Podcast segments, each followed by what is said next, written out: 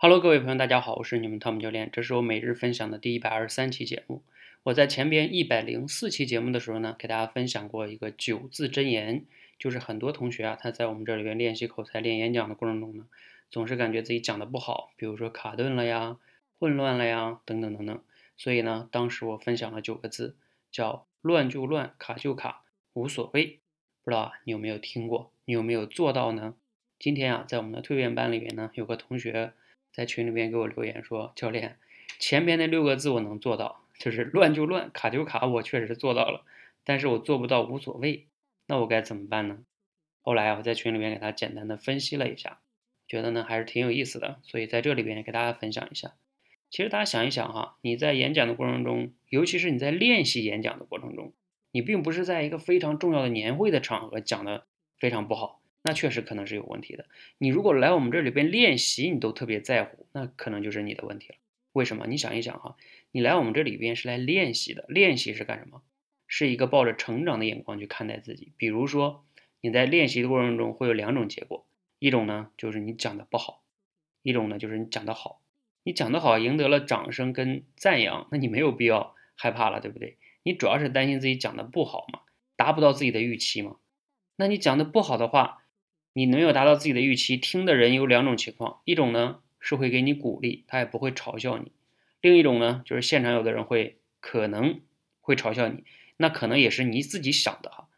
不管怎么样吧，就算有人真的嘲笑你，觉得哎讲这么烂还来还来讲，但是你想一想，那也是在你当下并没有讲好，就像一个小孩学走路的时候，走着走着突然间摔地下了，然后可能大家会笑，哈哈大笑，但是然后呢？然后人家过了半年、一年、两年之后，人家可地跑了，那难道你非得要记着说，哎，这小孩你看，在两年以前，在那儿一下地摔摔到那儿去了，谁小的时候没摔过跤啊？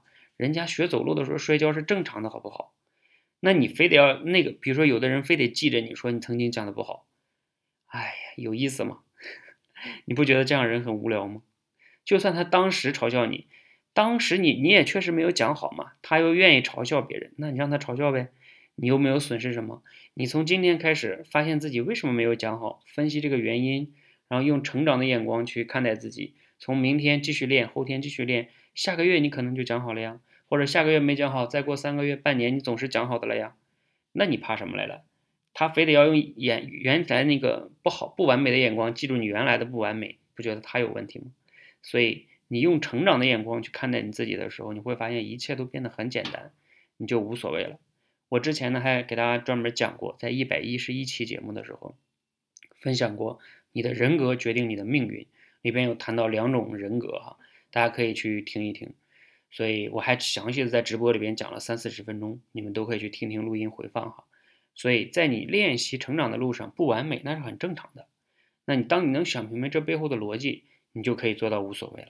希望呢对你有启发哈，谢谢。